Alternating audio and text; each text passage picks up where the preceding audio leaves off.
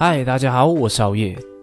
今天我要和大家分享的是七个富人和穷人不同的地方。第一，穷人总是抱怨自己的不幸，富人则为自己的失败负责。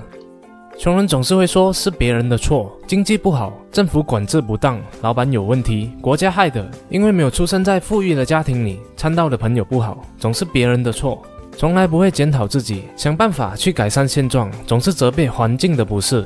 如果你的生活不如意，那是你的错。富人则会为自己的行为负责。当你为自己的现状负责的时候，你就会勇敢地跳出舒适区，做出不一样的改变。第二，穷人看电视追剧，富人则阅读学习。你一天花了多少时间在追剧？每天一个小时、两个小时，还是五个小时？而你还记得最后一次阅读书籍是什么时候吗？一年下来，你又读了多少本书？看戏，你是在看别人的世界，大脑完全没有思考，只有在吸收；而当你阅读学习的时候，大脑就会随着文字思考而转动，更多的是想象带来的收获，思维观念也会随着大脑不停的运用而不断的进步。第三，穷人用时间来计算收入，富人用价值来计算收入。比如说你在星巴克工作，你可能是城里最厉害的清洁工，但你又给星巴克带来了什么样的价值？富人以价值计算收入，而不是投入的时间。假设好业想要出一本书，花了两年的时间来设计它、创作它、编写它，两年后出版到了市面上，但连一本也卖不出，一分钱也赚不到。原因很简单，因为没有人会在乎你投入了多少的时间、血泪、汗水去创作这本书或是一个产品。大家真正在乎的是这本书能为他们带来什么样的价值。第四，穷人批评别人，富人则赞美别人。穷人总是很有意见，他们总是告诉外界、告诉别人他们的意见，关于政治的、工作的、爱情的、社会的，关于政府的，关于他们自己周遭的每一件事。穷人总是喜欢批评别人，渴望得到那一丝的关注；而富人总是保持谦虚，愿意聆听，并广结善缘，特别要求自己不说别人的坏话，并主动赞美别人的长处，因为他们很清楚，批评只会百害无利。他们知道人们都喜欢别人的推崇，若你学会赞美别人，身边自然不缺尽力帮忙你的人。同时，富人也总是不耻下问，不断的阅读思考，参加课程，持续的学习。第五，穷人认为金钱是万恶的根源，富人则认为贫穷是万恶的根源。如果你经常听人家说金钱是万恶的根源，那你就大错特错，没钱才是万恶的根源。想想看，那些毒品、抢劫、偷窃、酗酒，任何一种犯罪都发生在了贫穷区。再想想看，整个人类的历史，没有一家银行曾经被一个驾着保时捷的富人给打抢。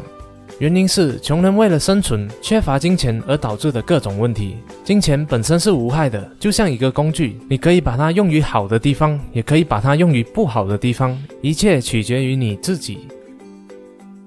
第六，穷人持有彩票思维，总想着不劳而获；富人则持有行动思维，总是付诸行动。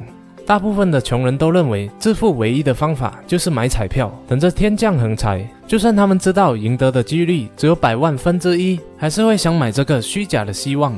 希望如果赢得彩票，就可以买下这栋房子，可以辞掉这份工作，到处去旅行。错。富人则会付诸行动，财富是多少由我自己决定，用行动来得到它，绝不会总是想着不劳而获。第七，穷人靠卖力，富人靠借力。先来和大家了解借力的意思。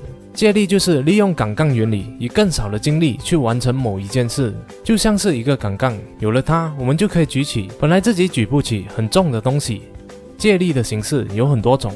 第一种是借用别人的时间，富人懂得利用别人的时间，就像是一个企业的 CEO 请了员工，他就是在借用别人的力量来完成企业里的某个任务。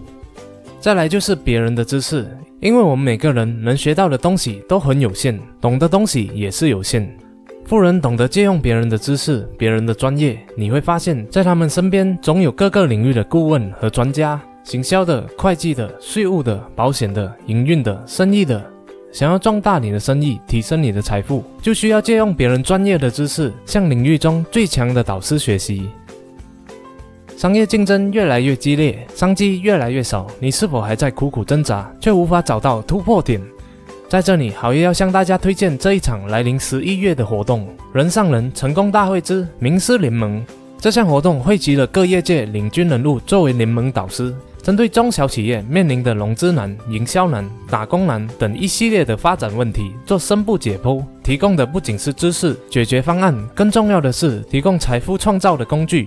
在这场名师联盟高峰会上，你将受到启发，学习成功人士的财富公式。导师将亲身分享成功故事，讲解创业、业务扩展、沟通心理学等必备商业技能。